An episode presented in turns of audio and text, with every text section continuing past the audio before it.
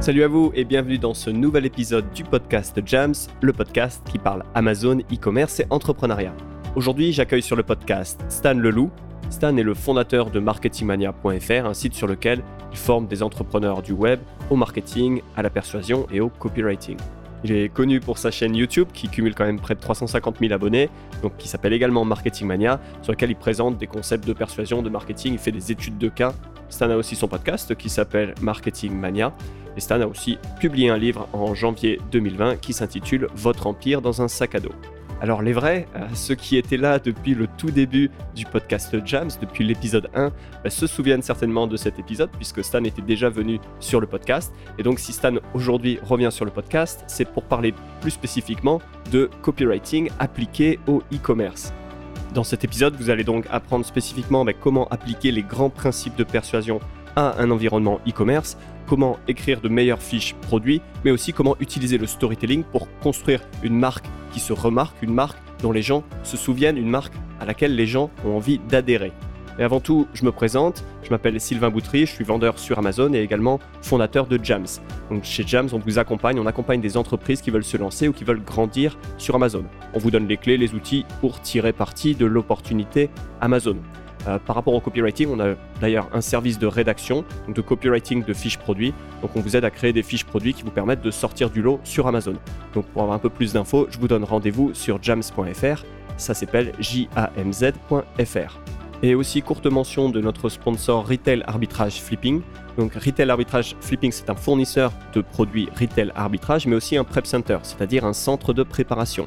Donc chez Retail Arbitrage Flipping, ils réceptionnent, préparent, étiquettent vos produits et ils vous aident à envoyer vos colis chez Amazon.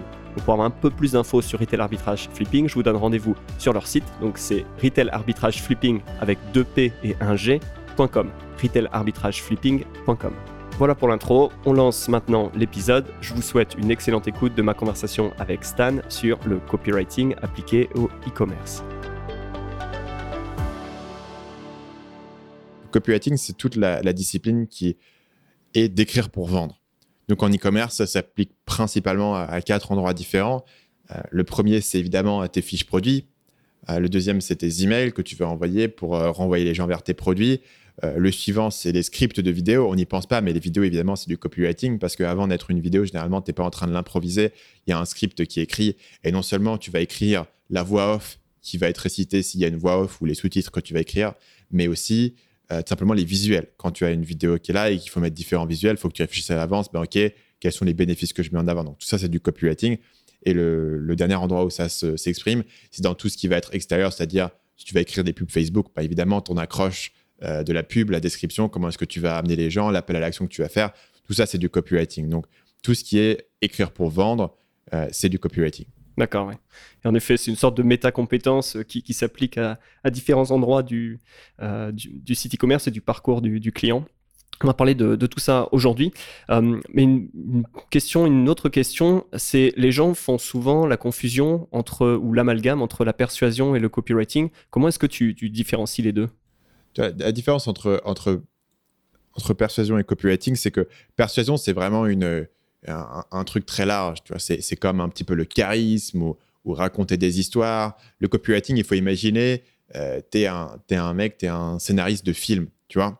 Euh, tu peux être un romancier, mais si tu es un scénariste de film, c'est une compétence bien spécifique. C'est une certaine structure, c'est un certain médium, c'est un certain format, et tu apprends cette compétence. Donc, la, on, peut, on peut considérer que le copywriting fait partie de la persuasion et en découle, mais la persuasion, c'est quelque chose de beaucoup plus vague. Le copywriting, c'est un ensemble euh, de concepts, de pratiques, de techniques bien spécifiques pour un usage bien spécifique. Si tu es en train, je sais pas, d'essayer de, convaincre ton enfant de manger ses épinards, je suppose que c'est de la persuasion, mais c'est pas du copywriting. Tu vois, le copywriting, c'est vraiment, OK, euh, j'ai ma page de vente, j'ai un prospect qui me, qui me connaît pas ou qui n'a pas forcément envie d'acheter, comment est-ce que j'amène cette personne qui ne me connaît pas à un moment où elle me connaît, à un moment où elle a envie d'acheter? Et donc, euh, le, copywriting, ce serait une sorte de persuasion appliquée d'une certaine manière? Ouais, moi je le vois un peu comme une espèce de forme d'artisanat. La persuasion, c'est pas mal de connaissances, pas mal de choses, mais le copywriting, c'est un petit peu comme, imagine, tu es un vendeur euh, au téléphone. Tu vois, es une personne qui est au téléphone toute la journée et tu, vas vendre aux gens et tu vas développer des compétences. Tu vois, c'est une espèce effectivement de d'artisanat, de, de, pratique spécifique, tu vois, au sein de la persuasion. Ou si tu es une personne, je sais pas, où tu es, expert euh, en prise de parole en public pour essayer de convaincre les gens de, de faire ci ou de faire ça, ou, tu es un avocat, tu vois, c'est différents genres, mais tu es un avocat, c'est toute une compétence spécifique avec un, contexte spécifique qu'il faut que tu apprennes et que tu vas développer. Donc, le compétence, le, le, copywriting, dans ce point de vue, est beaucoup plus concret, beaucoup plus spécifique que la persuasion. Quand tu fais du copywriting, tu sais le résultat que tu vas avoir à la fin. C'est une page de vente qui est bien optimisée, qui va suivre certaines étapes. Quand tu fais de la persuasion, ça pourrait être tout et n'importe quoi. D'accord, ouais. Et alors, il y, a, quelques années, tu avais fait toute une série de podcasts euh, sur un livre qui est très très célèbre, peut-être une des bibles des, différents euh, copywriters qui peuplent cette planète. Donc, le livre Influence et manipulation de, de. Et dans ce livre, donc, euh, Cialdini présente six principes de, persuasion. Et donc, la, question, c'est est-ce qu'il y a un ou deux principes dont tu aimerais parler et que tu pourrais rattacher au e-commerce en particulier? Yes. Donc, on avait listé ensemble dans le document les six principes. Euh, qu'on peut lister rapidement pour les gens, puisqu'on a, teasé qu'il y, en avait six. Euh, donc, c'est le principe de réciprocité. Quand quelqu'un a fait quelque chose pour moi, j'ai envie de lui rendre. Le principe de rareté, quand une chose est rare, elle devient plus précieuse. Euh, le principe de preuve sociale. Donc, si beaucoup de gens aiment quelque chose, c'est que ça doit sans doute être bien. Le principe d'autorité, si une figure d'autorité aime quelque chose, c'est que ça doit sans doute être bien. Le principe de cohérence, à partir du moment où je me suis engagé dans une direction j'ai envie de continuer dans cette direction où j'ai envie d'être cohérent avec mes actions et ce que j'ai dit précédemment. Euh, le principe euh, d'affection, c'est j'ai envie de faire des choses pour les gens que j'apprécie. Et euh, finalement, on est sur les six principes. C'était le sixième. Donc, en matière de ce qui est le plus intéressant, je pense qu'en e-commerce, les deux qui sont les plus souvent appliqués, c'est le principe de rareté. Donc, le principe de rareté a deux applications principales en e-commerce. Le premier, c'est cette offre est limitée dans le temps, ou il y a une promo limitée dans le temps, donc il y a, une urgence il faut agir maintenant. Et, la deuxième, c'est euh, il y a un stock qui est limité, ou il n'y en aura plus euh, assez, donc il faut commander maintenant. Donc on avait noté deux exemples qui sont euh, quand tu vas commander une réservation sur un site, que ce soit booking.com ou Airbnb, on va souvent te dire, bah, tiens, il y a X personnes qui sont en train de regarder ce listing avec toi. Évidemment, comme c'est des listings où ils peuvent être épuisés, on peut arriver à court de chambre ou, où cette réservation peut être euh, réservée pour tes dates. On va te mettre un peu de pression en te disant, bah, tiens, c'est pas sûr, tu peux le perdre. Et à partir du moment où tu as, le risque de perdre quelque chose, tu as tout de suite envie d'être sûr que tu peux le conserver. Et l'autre élément, c'est Amazon, par exemple, va te dire quand un stock et quand un produit est à court de stock, il va te dire bah, il n'y a plus que X exemplaires, donc commande maintenant parce que le, le stock pourra s'épuiser. Amazon va bien sûr aussi te dire commande avant telle, telle heure pour recevoir le livre à telle date. Donc, il va aussi te mettre un, élément, un peu de pression, un peu d'urgence. Complètement. Et là, c'est vraiment puissant parce que les gens sont naturellement des, procrastinateurs et plus le, produit est cher et plus la décision est grosse, plus les gens vont avoir tendance à procrastiner. Et en fait, si tu donnes jamais aux gens un moment où, c'est genre pas maintenant décide ou, casse-toi, ils vont avoir cette tendance à dire bah tiens, je le ferai demain, je le ferai plus tard. Donc, il y a certaines personnes qui, qui, qui, sont des gens qui, qui vont prendre la décision directement mais c'est une minorité des gens. par exemple, dans mon domaine, quand tu vends une formation, tu vas avoir beaucoup, beaucoup de ventes à la fin de la période de vente, où les gens vont se décider au dernier moment. Alors qu'en jour 1, ils avaient toutes les informations, mais ils ont préféré attendre. Et là, c'est la même chose. Et donc, du coup, en mettant ces éléments de prendre une décision maintenant, sinon tu devras attendre plus longtemps, prendre une décision maintenant, sinon ça sera plus disponible, euh, là, c'est vraiment quelque chose qui, est vu souvent, mais c'est un des éléments les, plus... Les plus ça euh, fonctionne, Efficaces. Et hmm. là où c'est intéressant, c'est qu'il y a plein de manières différentes. Tu vois, cette idée de dire... Euh, sur Amazon, il reste plus que 7 exemplaires en stock, ou cette idée de dire commande avant telle heure, c'est pas un truc par défaut. C'est un, ingénieur qui s'est assis, qui s'est dit OK, ou un product manager qui s'est assis, qui s'est dit OK, qu'est-ce qu'on met ici comme fonctionnalité pour donner aux gens l'impression qu'il faut acheter maintenant et qu'il y a un stock limité? Ce qui n'est pas évident sur un site e-commerce, par exemple sur Amazon, où tu peux pas voir que le produit est là, tu peux pas savoir quand il va être fait. Et un peu cette idée que c'est un peu infini Amazon. C'est un peu infini, il n'y a pas vraiment de rareté qui est naturelle. Dans ce cas-là, comment est-ce que tu introduis de la rareté et tous ces éléments de, rareté qui sont là, ils ont été pensés de manière stratégique en disant bah, OK, comment on fait ça? Parce que par défaut, il n'y a pas de raison de te dire combien d'autres personnes ont, regardé ce listing sur booking.com. C'est une mhm. décision qui a été prise de dire bah, tiens, on va le mettre ça parce que ça va leur mettre de la pression. Et notamment, ces sites de réservation d'hôtels ont particulièrement de, petites idées qui sont sur le site, d'éléments différents. Ils vont, ils vont te taper sur de l'urgence par quatre angles différents, ce qui fait que tu peux y trouver pas mal d'inspiration. Donc, par exemple, si on prend aussi l'élément de preuve sociale, donc on mixe un peu ces deux éléments, mais euh, tout, le truc de on va mettre une notification, machin à acheter dans telle ville à tel moment. Ça, c'est des éléments aussi auxquels tu peux réfléchir dans le sens où tu peux dire, bah tiens, quelqu'un a acheté, du coup, il en reste plus que X. Il y avait des gens qui faisaient des, campagnes assez incroyables où à chaque fois que quelqu'un a acheté, le prix augmentait un petit peu. Et donc, du coup, chaque, chaque, minute où tu attendais, potentiellement quelqu'un d'autre allait acheter, ça allait être plus cher. Tu vois, c'est des éléments qui sont assez intéressants à penser, qui peuvent être un peu cheesy d'un point de vue marketing, mais euh, qui sont l'application d'un principe vraiment profond. Et donc, si tu peux, toi, trouver quel est l'équivalent pour ton propre business de il reste plus que X exemplaires sur Amazon ou de que ou de ce que fait Booking, comment est-ce que tu appliques ça sur ton business et comment est-ce que tu peux réfléchir à ce principe de comment est-ce que je mets un peu la pression aux gens de se décider maintenant? Il y a plein de manières différentes de le faire. Tu peux avoir. Euh, souvent, par, exemple, ils vont faire une gamme différente de produits. Donc, il y a une édition limitée de tel truc. Ah, voilà, si tu veux acheter l'édition limitée de, cette chaussure ou de ce t-shirt ou de tout ce que tu veux, il faut que tu l'achètes maintenant parce qu'après, l'édition limitée, elle sera plus disponible.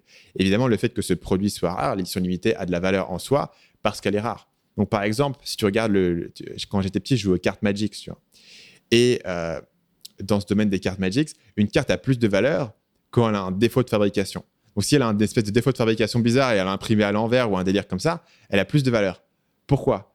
Euh, Pas parce que en soi le défaut est bien, c'est parce que le fait que c'est un défaut, ça la rend unique et rare. Tu vois Donc vraiment, il y a plein plein d'éléments que tu peux, tu peux réfléchir à ce niveau-là. Créer des, des, des, éditions spécifiques de ton produit, créer des trucs à, à, durée limitée, simplement pour l'effet d'annonce et simplement pour mettre cette pression de, de, la rareté. Ouais, ouais. On pourrait imaginer, tu vois, quand tu, si tu fais une campagne de lancement sur Kickstarter, chose comme ça, ouais, pareil, c'est la notion d'édition limitée. On va peut-être numéroter les exemplaires. Euh, tu vois ça dans le luxe, mais, mais ça peut être une manière comme ça de créer euh, bah, un produit qui est vraiment unique. Si on passe maintenant à la preuve sociale, euh, en effet, tu vois, sur, mon propre site e-commerce, j'ai ce petit pop-up qui dit euh, euh, cette personne regarde en ce moment ce produit, tu vois. J'ai même, tu sais, Martine de, Chambéry a acheté ce produit il y a 23 heures. Alors bon, avec la possibilité, tu vois, d'utiliser les vraies commandes que tu as reçues sur ton site ou de cocher tout simplement l'option pour générer automatiquement des prénoms et des villes et donc de, simuler euh, de l'activité, mais en effet pour activer ce, principe de, euh, de, preuve sociale. Et bien sûr, euh, si on parle de preuve sociale, il y a sur Amazon en particulier un truc qui est très très visible et prominent, ce sont les avis clients. Donc si tu vois une fiche produit qui a 5000 avis clients et tu as une moyenne de 4,5, tu vas, tu vas beaucoup moins, tu vas pas réfléchir par rapport à un produit qui aurait 3 avis, tu vois, même s'ils sont à 5 étoiles, quoi, parce qu'il y, a un effet tout de suite bah, de, foule, la foule a raison, le groupe a raison, et, et je vais suivre ce qui, ce qui a déjà été euh, décidé en quelque part par le groupe. Ce qui est intéressant, c'est qu'il y a plein de manières différentes d'appliquer la preuve sociale. Donc, tu peux appliquer la preuve sociale par le volume. Donc, tu peux dire, bah voilà, euh, j'ai vendu 10 euh, 000 exemplaires de mon produit et donc, du coup, il y a le volume et beaucoup de gens sont là. Il y a la preuve sociale par l'individu, donc par l'étude de cas, raconter un individu un individu qui t'a fait une vidéo ou un individu qui te raconte son histoire.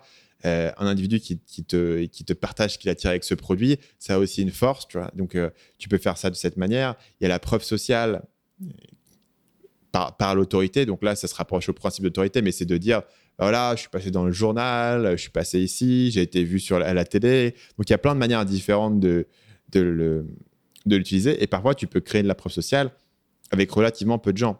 Donc aujourd'hui, je regardais une, campagne qui je crois que c'était sur Indiegogo, euh, sur un produit qui s'appelle Rider Buds.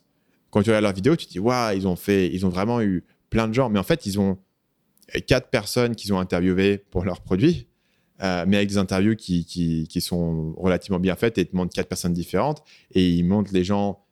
En gros, ils utilisent les interviews de manière stratégique à différents points euh, pour soutenir tu vois, les arguments, les bénéfices, etc. Ce qui fait que tu as l'impression que toutes les affirmations qui sont faites par cette marque sont soutenues euh, par euh, les informations de leurs clients. Mais en fait, en réalité, c'est une campagne de, crowdfunding, ce qui veut dire qu'ils avaient une poignée de bêta-testeurs, ils n'avaient pas un grand nombre de personnes et ces personnes n'ont probablement même pas acheté le produit. Tu vois, c'était très tôt. On n'a pas forcément besoin d'un volume énorme de clients pour. Tu pas besoin de 5000 clients nécessairement pour avoir la preuve sociale. Parfois, tu peux avoir la preuve sociale avec deux personnes qui ont fait une vidéo vraiment convaincante qui explique les bénéfices de ton produit. Donc, il y a plein de manières de le décliner. Tu vois, c'est comme le, rareté. C'est un, principe fondamental les gens veulent copier ce que font les autres. voilà, c'est il y a de la sécurité à faire ce qui a déjà été prouvé et là où il y a déjà des gens qui ont été. Donc comment est-ce que tu fais pour euh, prendre ce que tu as en termes de clients aujourd'hui et pour le transmettre et pour en faire une preuve sociale? Donc j'imagine par rapport au Rider Buzz, c'est aussi une question de est-ce que les, gens qui parlent du produit me ressemblent? Est-ce que tu vois, c'est des motards comme moi, etc. Enfin, si plus je me reconnais dans la personne qui a son témoignage, plus je me dis bah son témoignage est vrai ou, ou me touche. Donc j'imagine qu'il y a ça. Tu vois, un autre exemple que j'avais vu, c'est des, paires de lunettes que tu portes devant les ordinateurs. C'est aux États-Unis, ça s'appelle Svansvik, un, nom comme ça, du nom de, du gars qui a lancé ça. Et lui, ce qu'il avait fait, c'est que, en gros, quand tu achetais euh, une paire de lunettes, derrière, tu recevais des emails en disant euh, Est-ce que vous accepteriez de me faire un témoignage euh, face cam, tu vois, en portant les lunettes, avec votre téléphone, etc. et tu recevais un bon de réduction ou un truc comme ça, enfin, un petit cadeau. Le gars promettait un cadeau. et du coup, quand tu sur la page, arrives sur la page du, site web, tu as quelque chose comme 150 ou 200 vidéos YouTube, tu vois, qui sont là.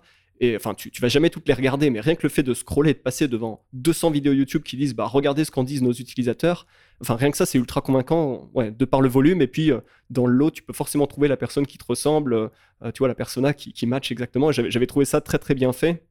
Euh, voilà, ils ont, un, ils ont un, moteur quelque part qui tourne pour générer comme ça du témoignage et de la preuve sociale et, ils la réinjectent sur leur, sur leur, euh, leur page principale, leur page d'accueil et c'était juste euh, ultra, ultra puissant.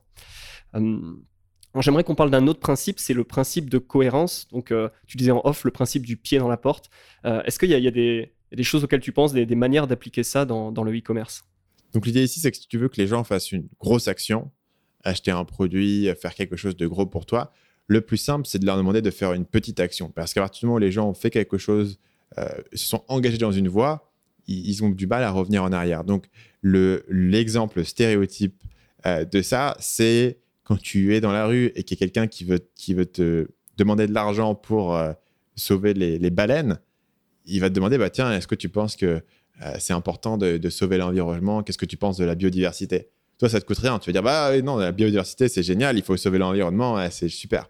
Maintenant que tu as dit ça et que tu t'es engagé dans cette voie, avec une action qui coûte pas grand chose, qui est juste de dire quelque chose, euh, tu vas euh, facilement euh, tu, vas, plus facilement, en tout cas, accepter de donner de l'argent. Et ça, c'est une étude qui est dans Cialdini, pas avec cet exemple précis des baleines, mais avec un exemple similaire de demander de donner de l'argent. Si tu commences à poser la question et à engager les gens, ils ont du mal à revenir, en fait, et à nier ce qu'ils ont dit et à revenir en arrière. Donc, tout ce qui est de comment est-ce que tu fais engager les gens sur une voie? Et si tu vends un produit très simple et très court et très, très basique, ça peut être simplement cliquer sur la pub Facebook et c'est l'engagement qu'ils ont fait de, curiosité. Mais ça peut être plus.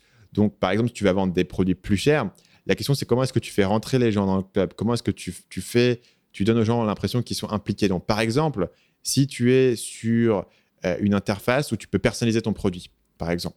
Tu vois, l'autre jour, j'étais sur le site de Tesla, ils ont un truc un peu comme ça. Tu peux, tu peux créer ta bagnole. Ça te coûte rien. C'est fun, c'est marrant. Tiens, tu mhm. fais le truc, tu t'amuses et tu joues. Et tout d'un coup, euh, ah, la, voiture, tu vois, je l'ai créée, tu as un peu un truc. déjà, tu as passé un peu d'effort. C'est déjà un peu la tienne. C'est un peu la tienne. Tu es déjà un peu un mec qui est maintenant dans l'univers de Tesla. as fait, finalement, l'engagement, il est, il est, minimal. Mais euh, tu as rentré et tu as, mis le doigt dans l'engrenage. Et la personne, je pense que si tu faisais le split test entre la personne qui a euh, customisé sa voiture sur le site et la personne qui a juste checké des images de voitures euh, random, cette personne-là qui a commencé à customiser son truc, il a déjà un principe de cohérence. Donc, parce qu'il est rentré dans la machine. Et donc, du coup, tu peux le, tu, peux le faire euh, rouler de plus en plus. Peut-être qu'après, tu fais, bah tiens, tu veux pas euh, aller conduire une voiture, il n'y a pas d'engagement. Moi, je te dis juste, tu peux venir conduire la voiture. Et d'un coup, tu es un gars qui, qui, qui, qui, a pris une demi-journée sur son samedi, qui s'est déplacé, qui a été chez Tesla, qui a été conduire la voiture, qui a fait le truc, qui a senti un peu ce que c'était de conduire une Tesla et comment les gens te regardent. Et, euh, et, qui, bien sûr, il y a, tout l'aspect social. Tu, tu, tu te dis, bah, j'ai pas fait perdre du temps à ce vendeur qui m'a fait le truc. Donc, euh, sérieusement, je le considère. Donc, même si euh, à la base, c'était un truc où tu jouais un petit peu, tu te sens quasiment obligé de sérieusement le considérer pour pas avoir été un glandard qui a fait perdre le temps de tout le monde. Et comme ça, tu peux rentrer. Donc, le, principe lié par rapport à la, à la, voiture, à la voiture, c'est le principe du, du chiot. Donc, si tu veux que les gens adoptent un chien, la meilleure solution, c'est de leur dire bah, tenez, adoptez un, petit chiot, il est mignon pendant, pendant un, week- un week-end, et puis ramenez le lundi. Faites laisser, ouais. Et personne, personne ramène son petit chien après 48 heures. Les gens qui, le vendredi, n'auraient jamais accepté de d'adopter un chien, c'est une trop grosse, euh, c'est une trop grosse responsabilité, vont accepter l'engagement bien moindre de passer 48 heures à s'occuper d'un petit chiot mignon et à la fin des 48 heures, ils seront pas capables de le rendre. Donc là, la question, c'est comment est-ce que tu fais rentrer le gens dans le club En fait, comment est-ce que tu fais rentrer les gens dans la consommation de ton produit euh, avec un engagement minimal Quelle est la version la, moins engageante de ton produit? J'avais vu un, exemple comme ça sur euh, un site e-commerce qui vend des produits, tu vois, c'est genre 2, 3, 4 000 euros. Donc, c'est quand même, tu vois, un pas significatif. donc, tu vois, avant de mettre son numéro de carte bleue et de lâcher 3 000 balles. et c'était exactement cette, même stratégie. C'était en gros, on vous, on vous envoie gratuitement le produit, vous pouvez le tester pendant 15 jours sans engagement, et donc euh, vous, vous testez 15 jours et vous voyez, tu vois, avec l'idée bah, d'abaisser la marche. Et, pareil, une fois que tu as reçu le produit, que tu as commencé à le tester, etc., tu as forcément un type qui t'appelle et qui dit, bah alors qu'est-ce que vous en pensez, est-ce que vous l'aimez? Bah tu réponds oui. Et, pareil, c'est beaucoup plus dur de dire, bah non, je, voilà, j'ai changé d'avis, euh, en fait non, je vais vous le renvoyer. Et puis là, tu vois, c'est bon, peut-être que les frais, euh, il faut payer les frais de renvoi. Enfin, j'avais vu la même stratégie appliquée au e-commerce avec l'idée période d'essai d'un produit, et, et, encore une fois, avec cette idée que tu as fait le premier pas, donc beaucoup plus enclin à faire le deuxième pas. Quoi. Ouais, et c'est assez malin. J'ai vu aussi un site qui avait euh, un.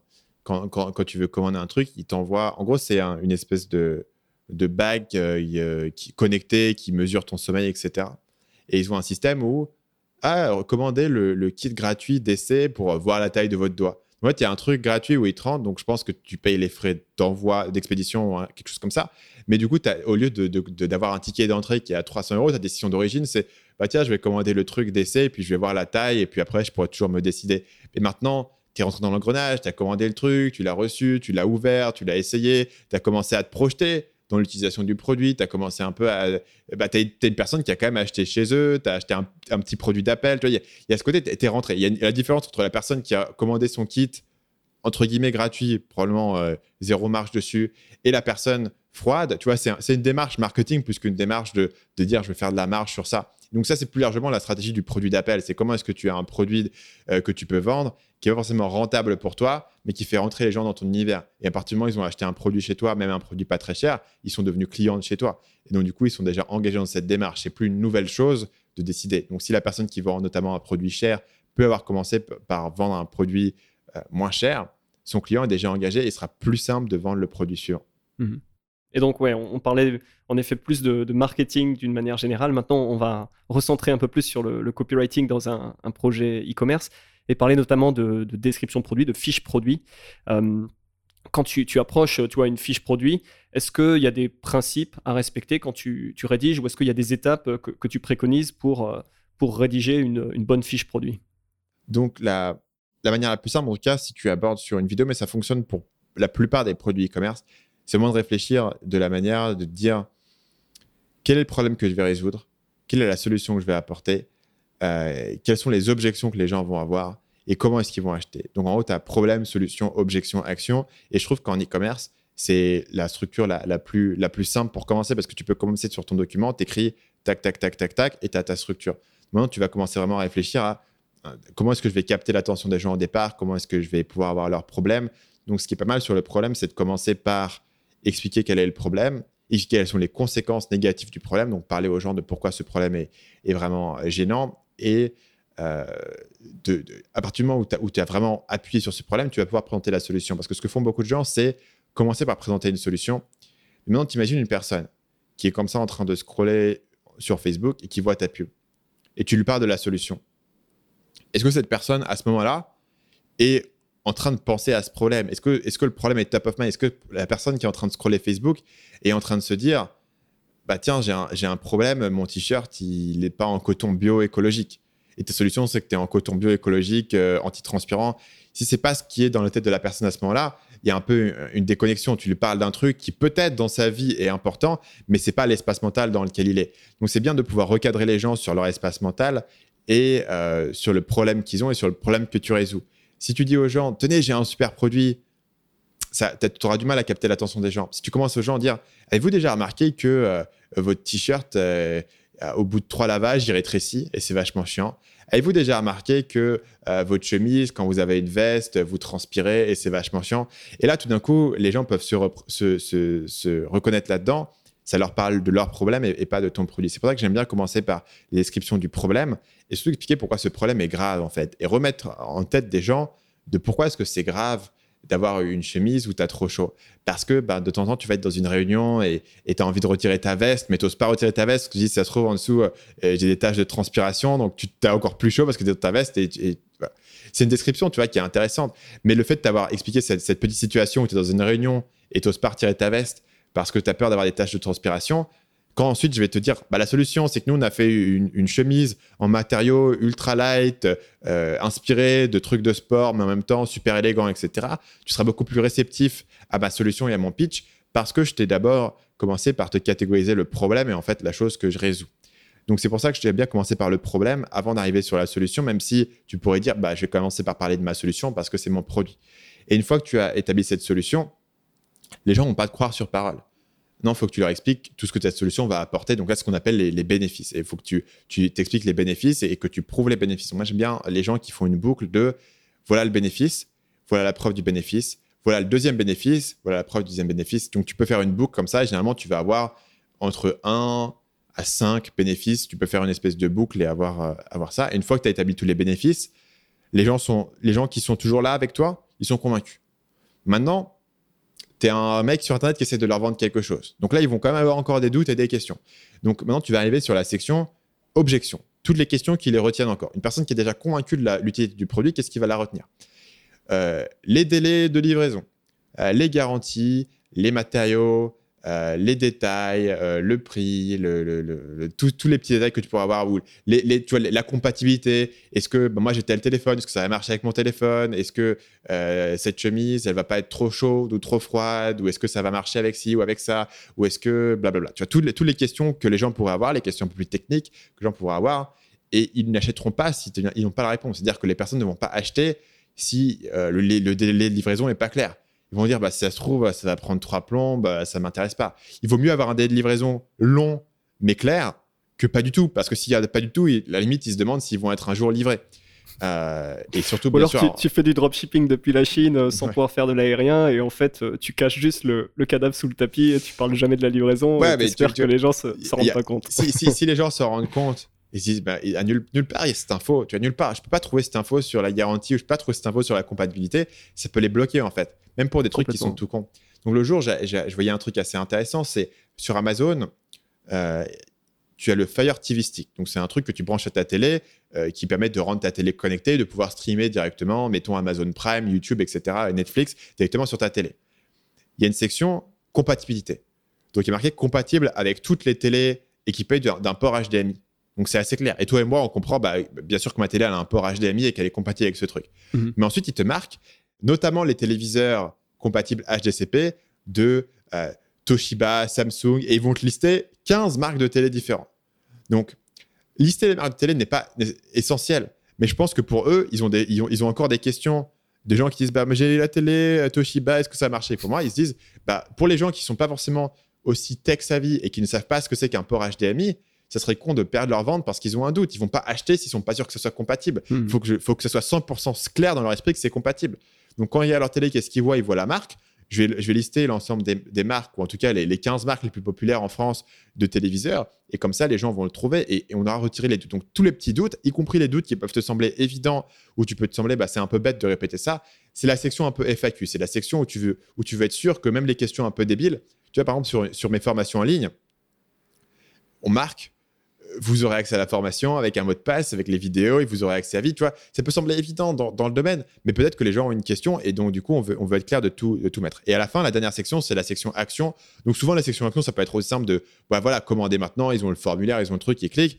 Dans certains cas, il peut, il peut y avoir euh, tu, peux ajouter quelques éléments, tout ça, mais globalement, la section action, c'est être sûr d'avoir fait un appel à l'action bien spécifique. C'est être sûr de ne pas avoir terminé ton email sans avoir un gros bouton, sans avoir un lien très clair et une action unique à faire sur la page. Donc, généralement, ça, c'est transparent, hein, c'est ajusté au panier, etc. Mais c'est ça qui va venir euh, conclure ta page. Et globalement, à partir du moment où tu pars sur cette structure, tu ne peux, tu peux pas trop te planter tu sais grosso modo là où les choses vont aller, là où tu vas parler de tel truc, tu as quand même une progression dans ta page. C'est assez intuitif pour les gens de comprendre comment ta page progresse tu as pu toucher les, principaux points. Et puis après, c'est à toi de voir, OK, quels sont les meilleurs moyens de, présenter mes bénéfices, mais je sais où les bénéfices vont. Maintenant, c'est comment est-ce que ce bénéfice-là, je peux le mettre en avant de manière plus efficace? Quel est le meilleur moyen de présenter ton problème tu vois? Est-ce qu'il y a une manière différente de le présenter? Est-ce qu'il y a une manière visuelle? Est-ce que tu peux mettre une image? Est-ce que tu peux mettre euh, une petite histoire? Tu, vois, tu peux réfléchir dans, dans, dans, dans ça, dans, dans cette structure, tu peux réfléchir à la meilleure manière d'implémenter chaque élément mais tu as ta structure, tu as ta base. Tu n'as pas une feuille blanche devant toi, tu as déjà une base, une structure que tu peux remplir. Et un, truc euh, sur lequel tu euh, es passé qui est, super intéressant, je trouve, dans, dans le e-commerce, c'est donc le, service client. Euh, qui est vraiment une, une mine d'informations par rapport au marché. Tu vois, tu, tu prenais l'exemple des, différentes télés. Euh, c'est en effet parce qu'ils ont dû recevoir euh, depuis leur service client des questions est-ce que ça a marché avec ma télé qu'au bout d'un moment, ils se sont dit bon, il faut qu'on mette ça sur la fiche produit. et pour éviter ce genre de questions et pour préciser, en fait, parce que ce qu'on se dit, c'est que s'il y a une personne qui a, qui a fait l'effort d'envoyer un email, c'est qu'il y a eu 100 personnes qui ont eu cette question, qui n'ont qui ont pas acheté parce qu'il n'y a pas eu la réponse. Donc, tu vois, c'est quelque chose euh, qui est super intéressant, que ça soit sur Amazon ou sur son site e-commerce, bah, que, que la personne qui gère le service client euh, bah, puisse faire euh, remonter à la personne qui fait le marketing bah, le, genre de questions, parce que c'est en effet une mine d'or, c'est une sorte d'étude de marché permanente et ça permet de raffiner ton offre, de raffiner ta, fiche produit. tu vois, typiquement sur ma shop e-commerce, c'est encore moi qui décroche les coups de fil. Alors j'en ai, j'en ai peut-être un par jour maintenant, donc ça, commence à faire beaucoup, mais et ça interrompt. Mais les, gens tu qui font l'effort de décrocher leur téléphone, qui appelle un numéro pour poser une question sur un produit, bah, là encore, c'est super intéressant. Ça te donne plein d'idées d'angles, de... enfin, tu, précises ta fiche produit. Enfin, c'est vraiment super intéressant. Et l'équivalent sur Amazon, bah, ce sont les, avis, que ce soit les avis que tu reçois toi sur tes propres produits ou sur les, avis des concurrents. Euh, tu as vraiment bah, un pied directement dans, la tête des gens, dans l'esprit des gens. Tu vois ce dont les gens se plaignent, ce, qu'ils auraient aimé avoir, etc. Et c'est ce, cette boucle retour et le fait d'être à l'écoute de son marché, ça, ça permet vraiment bah, petit à petit de, de, créer une offre qui est toujours plus pertinente, tu vois, de raffiner ton problème, de mieux présenter ta solution. Et, donc, c'est super, super intéressant. Je voulais juste qu'on revienne là-dessus. Et le fait que les gens n'aient pas trouvé une info, c'est un, indicateur. Donc, tu pourrais dire, bah ouais, j'ai la question, mais c'est écrit sur la page. Pourquoi il ne l'a pas vu Parce que les gens ne lisent pas nécessairement la page mot à mot peut-être que l'info n'est pas mise en avant de manière spécifique. Donc souvent, ta dernière section, ta FAQ ou autre, peut avoir de la redondance par rapport à ce que tu as dit avant. Mais au moins, il y a un endroit qui a, qui, les, questions, euh, les questions fréquentes ou, la liste des questions que les gens peuvent avoir, où les gens sont sûrs de pouvoir le trouver, même si ça a de la redondance. Donc l'indicateur ici, c'est vraiment mm. de se dire, bah, tiens, il y a une personne qui est suffisamment motivée pour poser une question, et malgré tout ça, il n'a pas trouvé l'info. Soit que l'info n'est pas présente, c'est un problème potentiellement, soit que l'info n'est pas directement trouvable, et donc, du coup, je vais remettre l'info là où la personne va aller la chercher. Et souvent, avoir une section FAQ, y compris une section explicitement qui s'appelle FAQ, c'est une convention sur le web. Et les gens se disent, bah tiens, j'ai une question, ça va être dans la FAQ. Et euh, tu peux vraiment tout mettre dedans. Et donc, du coup, c'est effectivement quasiment toutes les questions que tu vas recevoir. Tu dis, bah tiens, c'est vrai que ça, on n'y répond pas. Peut-être que pas beaucoup de gens s'y intéressent. Mais d'un autre côté, tu peux toujours ajouter des éléments à ta, FAQ parce que personne ne s'attend à lire une FAQ mot à mot. La FAQ, tu la scannes, tu vois les titres qui t'intéressent, tu cliques dessus. Donc, tu peux, tu peux être. Euh, il vaut mieux sur, euh, en matière de, de vente être sûr de répondre à toutes les questions, quitte à être, quitte parfois à enfoncer des portes ouvertes pour certaines personnes, plutôt que de, laisser des trucs vagues qui vont bloquer certains clients. Ouais, ouais. C'est très vrai. Et puis, tu vois, le, fait d'être redondant aussi. tu vois, je le vois par exemple sur Amazon tu as, du trafic euh, sur PC. Généralement, quand tu travailles, toi, tu es, sur PC, mais la, majeure partie du trafic est sur mobile. Et en fait, une page Amazon, euh, bah, c'est responsive, ça ne se présente pas du tout de la même façon sur un mobile et sur un, sur un PC. Et donc, tu vois, tu as beau mettre euh, tes bullet points et te dire, bah, les gens vont lire ça, donc ils ont déjà cette info. Et donc, dans mes images, je vais mettre telle autre info. Mais en fait, je mets du texte dans mes images. Sauf que quand les gens sont sur mobile, déjà, les bullet points sont super loin, donc les gens vont quasiment pas les lire. Donc, déjà, s'il y a la moitié de l'info qui est là-bas, bah, tu l'as pas communiqué. Et puis dans les images, bah, en fait, le texte il est trop petit sur un écran mobile, donc les gens vont pas vraiment lire non plus. Et euh, en fait, ouais, ce, le fait que les gens utilisent comme ça différents types d'appareils et scannent les, pages produits, tu vois, cherchent rapidement des infos, mais vont pas lire en détail de la même façon que, que toi, quand tu travailles une fiche produit, bah, tu vas beaucoup dans ce détail et tu, tu vas, tu vas chiader tous les, tous les petits coins et recoins. Enfin, je pense qu'il faut garder quelque part cette, cette idée que les gens vont, font pas très attention, euh, vont, vont être euh, pas forcément en capacité de, tout lire, de consommer toute l'info que tu as mis, vont pas avoir cette attente cette patience, pardon. Et donc, euh, le, fait de, répéter, ou de, c'est à mon avis pas un, problème, parce qu'en effet, euh, euh, au pire, la, personne a déjà lu l'info sur une image et elle, revoit dans le texte, elle va sauter le texte, ou eh ben, c'est une info qu'elle cherchait et qu'elle trouve là où elle l'a cherché, et c'est pas de sa faute, c'est à toi en tant que marketeur copywriter de, bah, de, mettre l'info, de la répéter pour que les gens la, trouvent. Ça, c'est un peu l'art de, de, la fiche produit dans un sens. Et en dehors des infos techniques, des objections, les infos les plus importantes qui sont la proposition de valeur et les principaux bénéfices, vont être classiquement répétés trois ou quatre fois sur la page euh, et vont être martelés parce que mm. c'est aussi ça le travail d'avoir un message qui est clair, un message qui est clair et unique et qui, et qui se répète et où les gens peuvent le comprendre. Et les gens vont pas comprendre un message si à chaque fois que tu parles de ton produit, il y a une proposition de valeur qui est différente.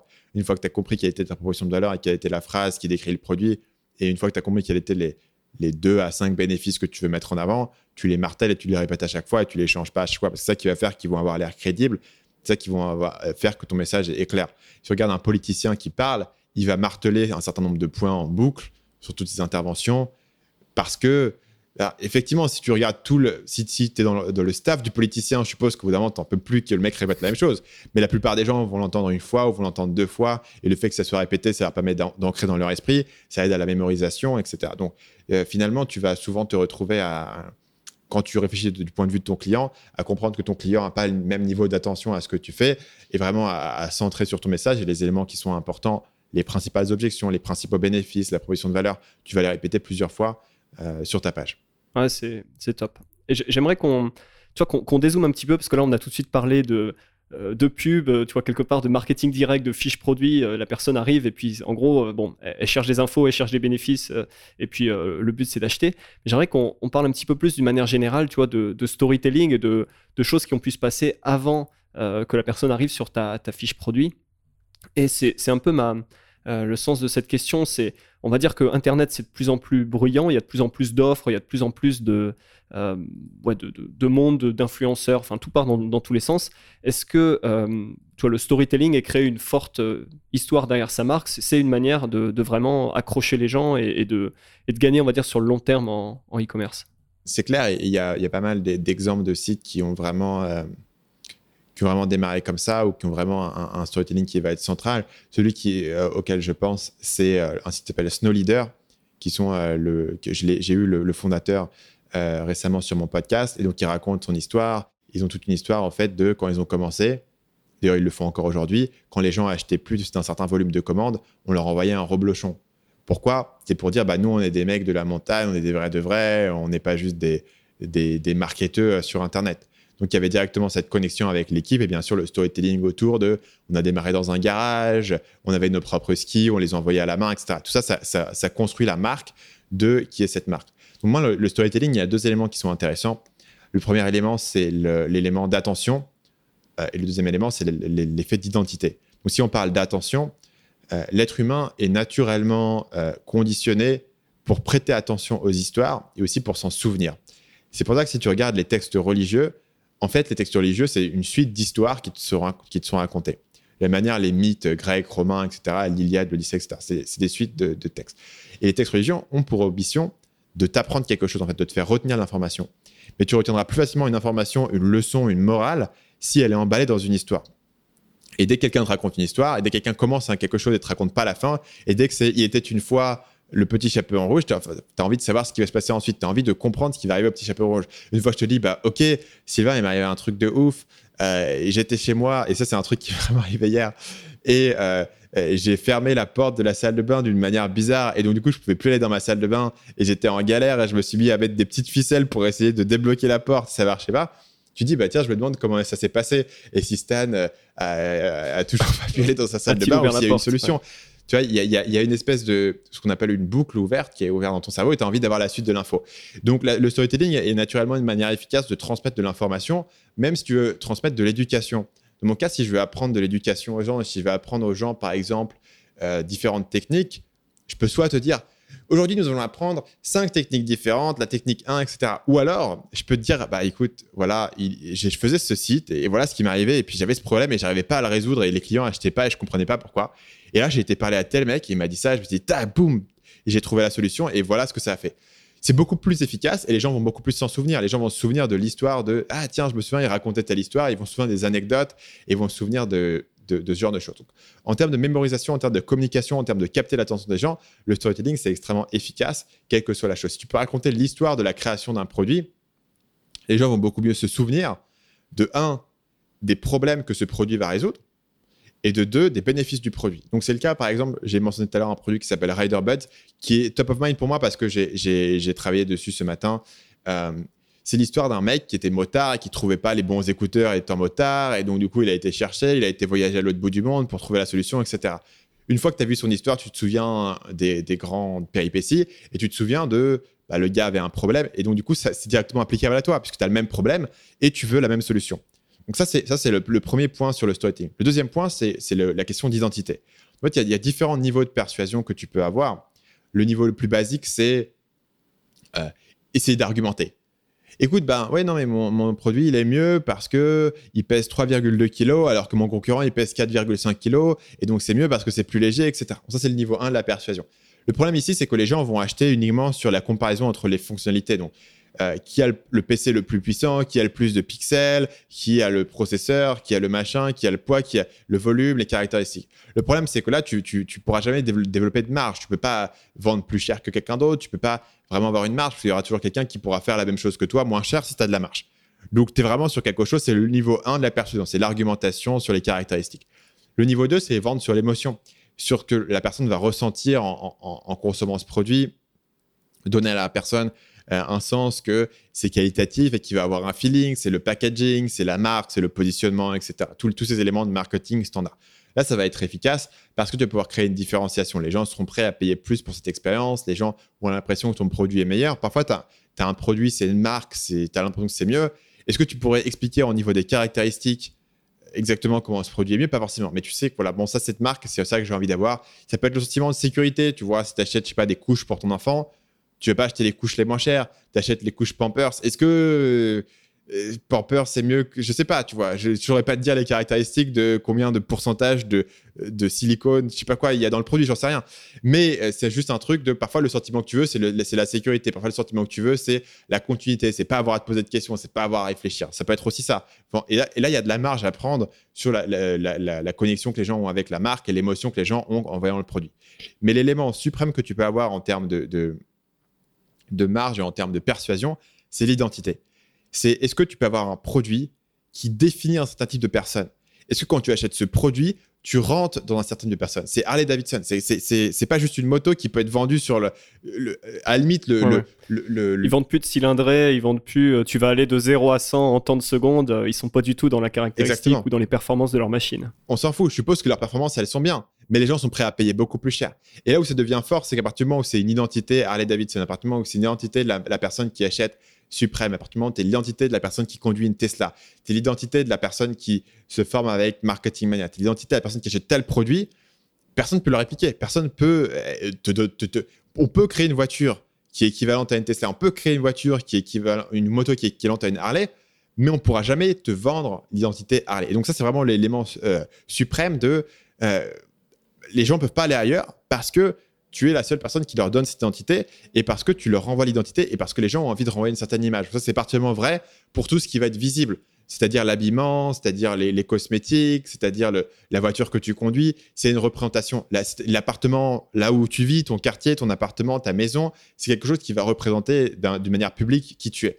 Et ça, c'est vraiment fort mmh. parce que personne ne peut le répliquer. On ne peut pas répliquer ce que c'est pour une personne de, de, vivre dans certain, une adresse de luxe, tu vois. Qu'est-ce que c'est de vivre sur les Champs-Élysées Ça ne peut pas être comparé avec quelque chose d'autre. Et ça, c'est l'élément supérieur. Je suis d'accord, mais du coup, je, comprends l'importance de ça, mais tu vois, tu cites des, marques qui sont énormes, qui ont probablement des, centaines de millions de, dollars de budget marketing. Si on revient, tu vois, à l'entrepreneur e-commerce ou, à la PME, euh, comment est-ce qu'elle peut se créer, tu vois, ce, cet élément euh, vraiment différenciant? Euh, Comment, tu vois, une PME ou un entrepreneur peut peut faire un storytelling euh, pour faire adhérer des gens euh, tu vois, à sa marque, même s'il est 3 euros plus cher, même si... Euh, est-ce que tu vois, aurais, aurais, des conseils ou une idée sur quel, comment partir dans, cette, dans la bonne direction? Carrément. justement, par le storytelling. Les grandes marques, c'est pas toujours un storytelling qui, qui va construire ça, mais souvent, quand tu commences à partir des zéros, ce que tu as, c'est ton storytelling. C'est vraiment un outil qui est puissant. Donc la question, c'est, le but de raconter l'histoire de la création de ton produit, c'est pas de raconter ta vie en fait. C'est là où les gens comprennent pas. C'est dit, bah, je raconte mon histoire, donc voilà, c'est ce qu'il faut faire. Ma page à propos, j'ai raconté mon histoire. Le problème, c'est que ton histoire, elle connecte pas avec ce que tu veux communiquer au niveau de ta marque. Donc la question, c'est quelle identité est-ce que tu veux créer? Donc par exemple, euh, tu as noté ici différents exemples, mais les déodorants Respire, c'est exactement ça. L'identité entière de cette marque qui est des déodorants sains, sans produits chimiques, euh, écologiques, fabriqués en France, etc. Ça fonctionne parce que tu as le storytelling de la créatrice euh, qui euh, s'est fait découvrir une tumeur et qui a dû vraiment sous les bras, qui a dû vraiment repenser à ce qu'elle mettait dans son corps et qui a eu une prise de conscience, etc. Donc d'un coup, si tu es une personne qui pense que peut-être que, que, la société de consommation a été trop loin, peut-être que le capitalisme, il y a trop de produits chimiques, peut-être que tu sais pas ce que tu mets dans ton corps, peut-être que tu as l'impression que tous ces produits que tu achètes, tu as, as, perdu le contrôle. euh, une grande marque pourra pas nécessairement te construire ce, storytelling et cette réponse en fait. La question c'est, moi j'ai identifié une identité très précise de personne et si tu veux être la personne qui représente telle valeur, il faut que tu achètes mon produit. Pas forcément un système de grande marque. Par exemple, Rider Buds, que je reprends encore en exemple, c'est euh, tu es un motard. Et l'écouteur pour les motards, si tu achètes cet écouteur, tu es un vrai motard et tu vas être accepté par les autres motards. Les autres motards vont dire Waouh, c'est génial, euh, les écouteurs, il faudrait que je chope la même chose. Ils vont être impressionnés par ce que tu racontes. Ça renforce ton identité. Et euh, ça, ça, peut. Les, les petites entreprises ont souvent un avantage là-dessus à partir du moment où ils sont prêts à définir une niche. Donc là où la plupart des gens vont se planter, c'est qu'ils vont dire bah, tiens, je voudrais faire des écouteurs, mais pourquoi est-ce que je vendrais que aux motards Je vais aussi vendre aux gens qui font de la voiture, je vais aussi vendre aux camionneurs, je vais aussi vendre euh, à tout le monde. Donc à partir du moment où tu es prêt à définir une petite niche, euh, tu peux créer une certaine identité euh, qui va être d'autant plus forte que tu n'essayes pas de vendre à tout le monde. Une très grande marque peut pas avoir une identité si forte que ça et si définie que ça parce que bah, il faut, il faut qu'ils vendent à beaucoup de gens. Donc Coca-Cola, ça représente pas une identité très spécifique, ça représente une certaine émotion de, bien-être, euh, de joie, etc. Mais l'identité du, Coca-Cola, elle n'est pas si forte que ça. Alors que si tu regardes par exemple euh, G-Fuel, qui est une boisson de gamer, euh, tu, bois G-Fuel, ça, dit quelque chose. Tu es, un gamer, tu es, un, quelqu'un qui est dans cette communauté. Parce que c'est un, un public tu vois, plus spécifique, c'est un, un positionnement plus spécifique. Si tu es une personne qui achète du thé matcha artisanal sur un petit site d'un mec qui va au Japon et qui va sourcer ses trucs. Donc, euh, un site par exemple Kumiko Matcha, il fait ça. Tu sais ce que je veux dire? Il vend pas à tout le monde. Il vend à une certaine identité de personnes qui sont un peu. Euh, qui ont une certaine idée d'eux-mêmes. Tu es, le genre de personne qui achète un thé matcha artisanal où tu peux aller voir le, nom du fabricant. C'est un petit pépé dans, sa, dans, dans sa province au Japon qui le fait tu as envie d'être quelqu'un quand tu prends ça, tu vois. Et, sans, sans, ironie, sans tu vois, critique du tout. Au contraire, je trouve ça, je trouve ça vraiment cool que, que les gens puissent le faire. Mais il faut comprendre ici que le fait que lui soit petit, s'il faisait du truc de masse qu'il devait vendre chez Auchan, il pourrait pas te donner ce sentiment d'appartenance, d'identité, te dire bah, je suis parti de, du, du, petit groupe de personnes qui savent que ce thé existe. Et ce thé, il est exclusif parce qu'il est littéralement exclusif. Il faut vraiment aller le chercher, il faut vraiment avoir l'envie, il faut vraiment avoir le, le honnêtement le sens du goût. Tu me donnes des thés, moi je suis pas expert, je saurais pas, tu vois. Avoir cette expertise, ça c'est vraiment un truc d'identité. Tu deviens une personne et les gens qui boivent du thé, qui sont sérieux, ils sont sérieux hein, avec leur thé. Ils sont vraiment le thé, c'est une partie de leur identité. Non mais toi tu bois du café, légère, tu bois du, toi, tu, tu bois du Nescafé, t'es un pleb, t'es un pleb, tu bois du Nescafé mon gars. Moi j'ai mon petit thé, je le fais, j'ai ma petite théière, etc. Tu vois. D'accord, ouais. Pareil, les gens qui font du café, tu sais, avec le truc où ils ont leur il le verse comme ça euh, sur un espèce de filtre. Moi, j'ai une cafetière euh, Electrolux. Euh, le gars qui fait l'effort de verser tout le matin son truc, son café, peut-être que son café, il a un bon goût, si tu veux.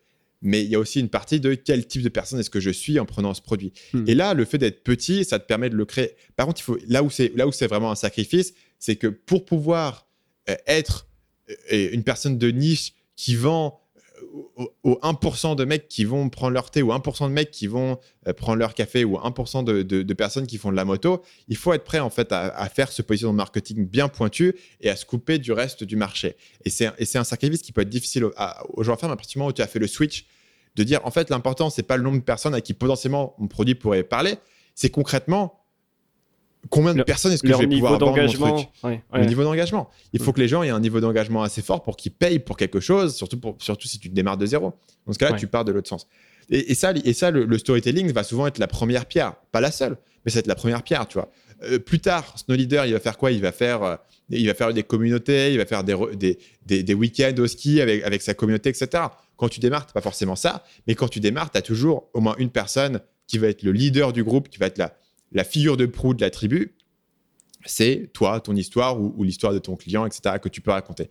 Donc là, on revient sur le storytelling. C'est là-dessus où le storytelling peut créer une identité. Et c'est là-dessus où le fait d'être petit et le fait d'être prêt à être niché et à te dire, bah voilà, mon produit, la plupart des gens vont se dire ça n'a aucun sens, mais pour un petit pourcentage de personnes, ils vont se dire c'est un truc de ouf. Tu peux vraiment jouer là-dessus et tu peux vraiment t'amuser là-dessus en te disant, bah, c'est qui les, les 1% de, de, personnes qui sont fascinées par le sujet ou les 1% de gens qui sont dans cette intersection bizarre d'intérêt à qui je peux aller vendre le truc? Une des meilleures manières de vendre des t-shirts sur Facebook, c'est de faire un t-shirt avec une espèce d'inside joke pour les ingénieurs, tu sais, il y avait toute la période de Teespring, c'était ça, c'était que de l'identité. Hmm. C'était bah, ce t-shirt, la plupart des gens vont penser que ça n'a aucun sens, ils vont même pas comprendre ce que c'est. Mais les gens qui sont ingénieurs et qui ont fait euh, bac plus 5, qui font partie d'un groupe, ah, euh, d'une tribu, ouais. c'est un, groupe, c'est une tribu.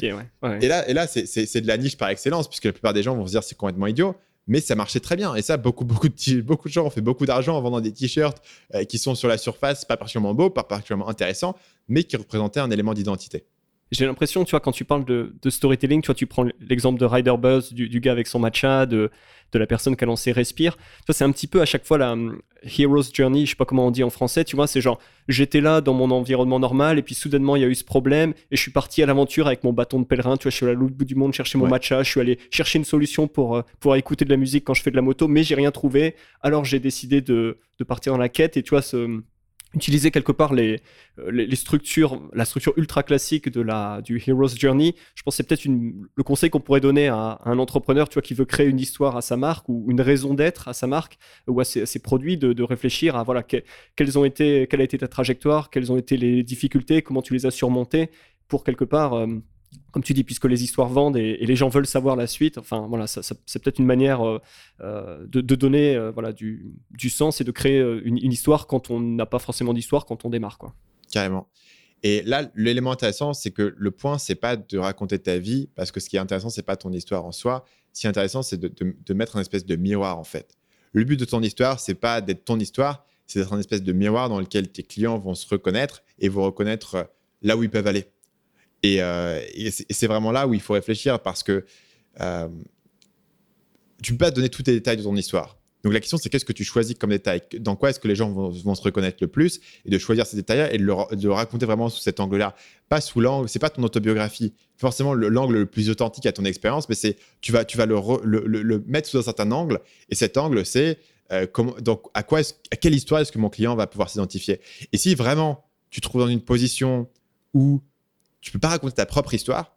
Est-ce que tu peux raconter l'histoire de quelqu'un d'autre? Est-ce que tu peux dire, bah tiens, un jour j'ai rencontré Mireille et Mireille, elle a, 82 ans et euh, ses petits-enfants n'ont euh, pas forcément le temps de, lui téléphoner.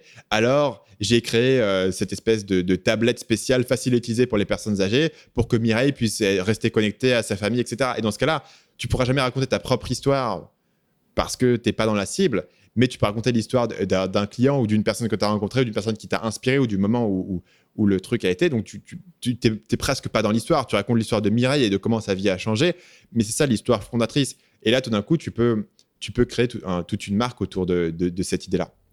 Disons qu'une fois que tu as identifié ta marque, tes valeurs, etc., bah, c'est quelque chose que tu peux distiller euh, donc dans tes pubs, dans tes fiches produits et notamment dans, tes emails. Et c'est la transition vers euh, l'emailing parce qu'on on reçoit, euh, et j'en avais parlé avec Robin Hanna qui est passé sur le podcast et on a fait un super épisode. Donc pour les gens qui n'ont pas encore écouté l'épisode sur le emailing e-commerce, je les, je les renvoie à l'épisode du podcast précédent.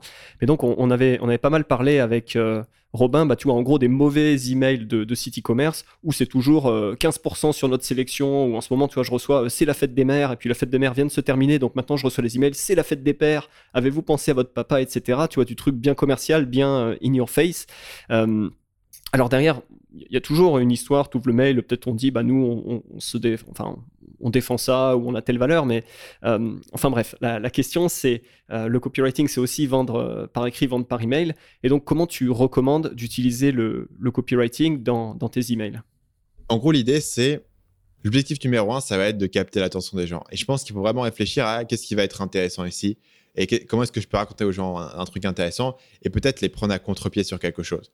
Donc, tu vois, si, tu voulais, je voulais promouvoir quelque chose pour la fête des pères en l'occurrence, j'essaierais de trouver, de trouver une histoire à raconter ou un angle particulier. Ou tiens, l'autre jour, j'ai appelé mon père, il m'a dit ça, et ensuite euh, rebondir sur le produit. Ou tiens, j'ai envoyé mon produit à mon père et voilà ce qu'il en a pensé. Euh, j'essaierai de, trouver, de trouver un, angle spécifique qui va attirer l'attention des gens. Parce que si ce que tu donnes aux gens systématiquement dans tes emails, c'est toujours un peu la même chose, c'est pas intéressant, ben, ils vont arrêter de les ouvrir, ça va pas être intéressant. Il faut qu'ils aient un sens de curiosité, de tiens, j'ai envie de voir ce qu'on va me raconter, j'ai envie de voir euh, ce qui va se passer ici. Donc la question c'est raconter une petite histoire, euh, ça peut être une histoire liées au produit. Ça peut être une histoire du derrière des coulisses. Tiens, euh, voilà, on a, on a, on avait, on a eu, on a rencontré tel problème. Par exemple, on a essayé de faire un nouveau produit et voilà le problème qu'on a eu. On a eu un prototype et ça fonctionnait pas du tout. Voilà l'image du prototype. Tu vois, ça c'est un truc. Si j'ai vu ça une fois, le prochain email que tu m'envoies, je vais l'ouvrir parce que j'ai eu un petit truc marrant, j'ai eu un prototype qui hmm. qui marchait pas. C'est marquant. Donc la question c'est comment est-ce que tu peux, quels sont les angles que tu peux trouver autour de ton produit et comment est-ce que tu crées quelque chose qui va être intéressant. Et je pense souvent que dans un email, pas forcément besoin de vendre dans l'email en fait. Souvent l'email il a un lien vers une page produit ou une page de vente, etc. Dans l'email c'est ok, les gens sont dans un contexte, ils sont en train de scroller dans leurs emails, c'est un peu comme une pub Facebook. Quelle est l'accroche, quel est le crochet que je leur mets pour accrocher leur cerveau et pour leur donner envie de, de voir la suite et de cliquer sur quelque chose? Donc une petite, une petite histoire que tu racontes, une petite accroche, euh, un petit angle ou une utilisation unique du produit, tu vois. Et tiens, bah, un lecteur m'a envoyé euh, mon produit euh, au sommet de l'Everest. J'ai envie de voir, je sais pas, j'ai envie de voir à quoi ça ressemble, tu vois, le sommet, ton produit au sommet de l'Everest, c'est un truc tout bête, mais j'ai envie de le voir. Et, c'est ce type d'angle que tu chercherais à faire. Comment est-ce que tu as une, une, accroche unique sur ton produit qui donne envie aux gens de le checker? Et après, le deuxième point, bon, ça, c'est vraiment sur les emails de pousser les gens. Mais le deuxième point sur lequel moi, je travaille beaucoup, c'est utiliser les mails pour construire une, une, relation. Non, utiliser l'email pour raconter ton histoire.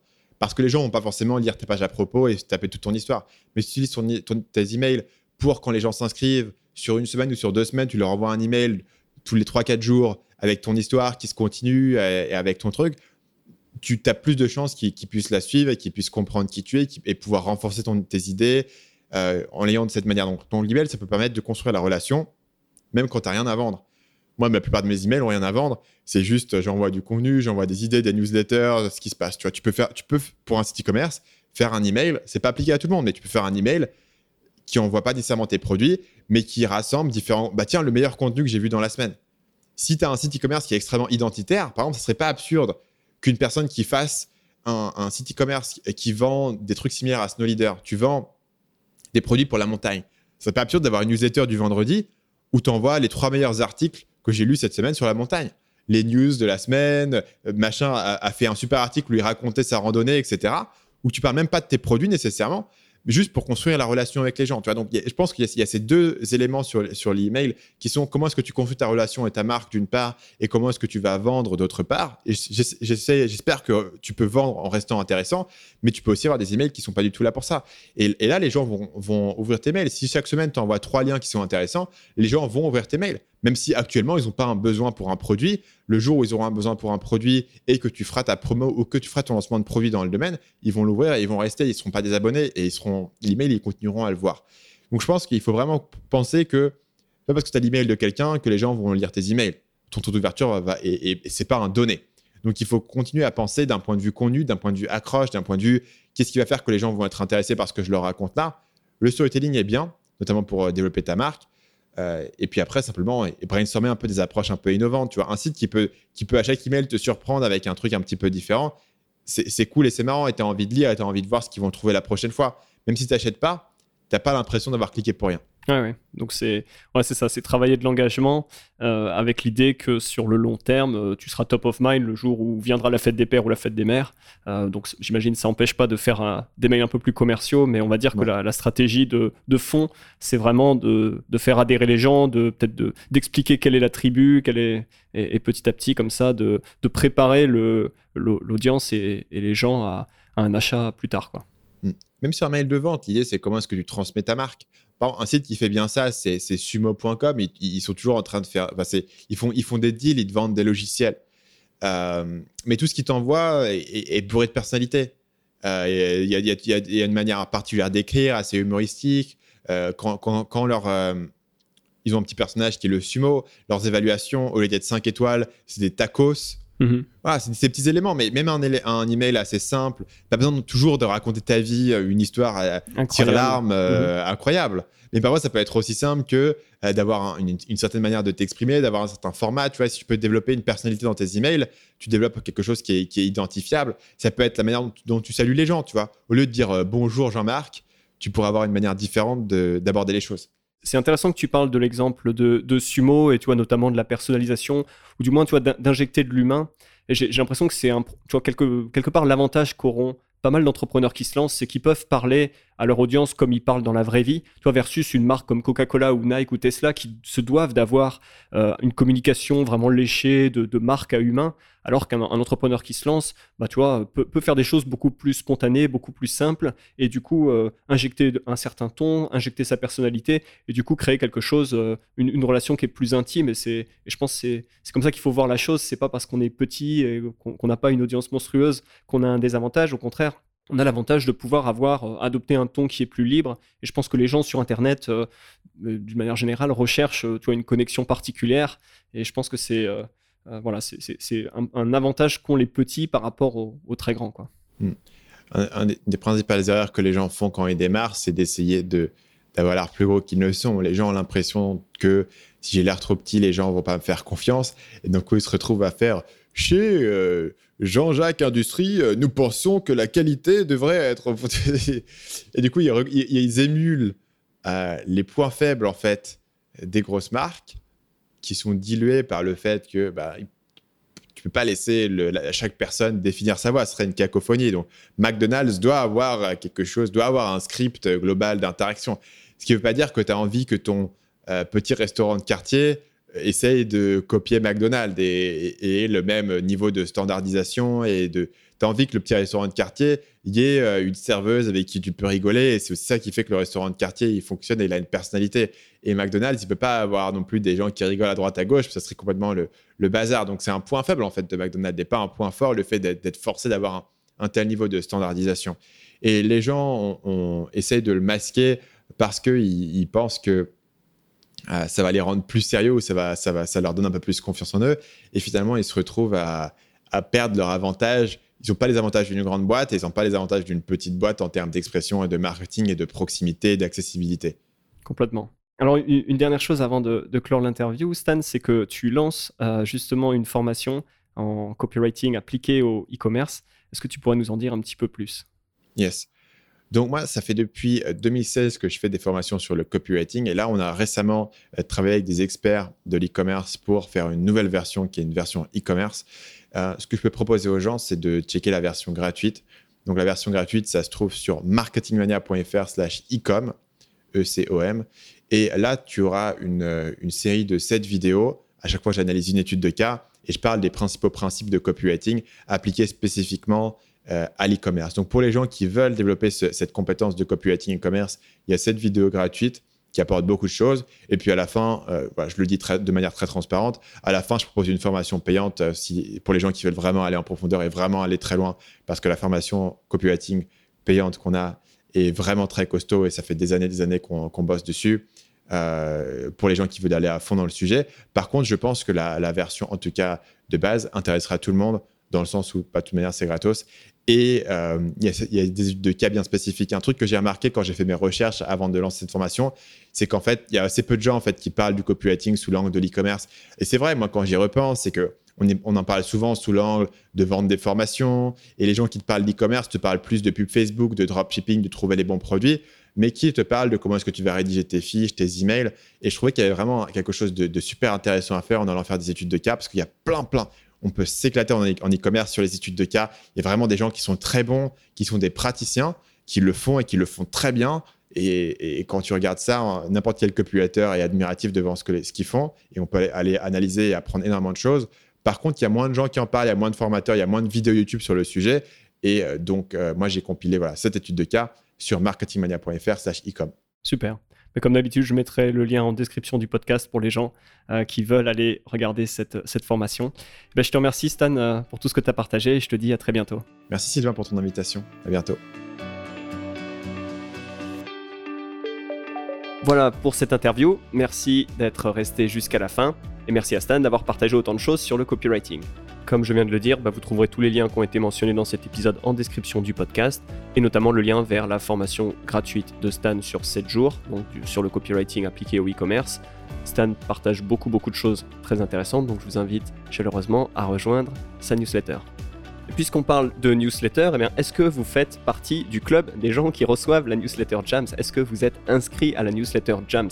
Eh Si ce n'est pas le cas, je vous invite à le faire tout de suite. Pourquoi? Bah, déjà parce que quand vous vous inscrivez, vous recevrez des études de cas. Euh, on vous montre exactement étape par étape comment on fait pour apporter des résultats à nos clients sur Amazon. Une autre chose quand vous vous inscrivez, bah, c'est que vous recevez immédiatement une vidéo dans laquelle je décortique une fiche produit. Je vous explique pourquoi est-ce qu'elle fonctionne si bien et comment est-ce qu'elle fait pour générer autant d'argent à son propriétaire. Donc une fiche produit Amazon. Et vous le verrez, il y a pas mal de principes de persuasion, de copywriting qui sont à l'œuvre. Donc c'est quelque chose d'assez intéressant. Donc dès que vous vous inscrivez, vous recevrez immédiatement cette vidéo. Alors pour vous inscrire à la newsletter, c'est super simple. Vous allez à l'adresse suivante, jams.fr/email. Donc ça s'appelle jalz.fr/email. Allez, voilà pour aujourd'hui. Euh, je ne vous redemande pas une énième fois de parler du podcast autour de vous, mais après tout, euh, si vous l'avez pas fait quand même, euh, il serait temps de le faire. Vous pouvez partager le podcast avec un ami e-commerçant, avec un ami entrepreneur. On parle de pas mal de choses ici, les sujets sont assez variés il y a toujours des choses intéressantes à en retenir. Voilà, je vous souhaite une bonne fin de journée et je vous dis à très vite pour un futur épisode. Bye bye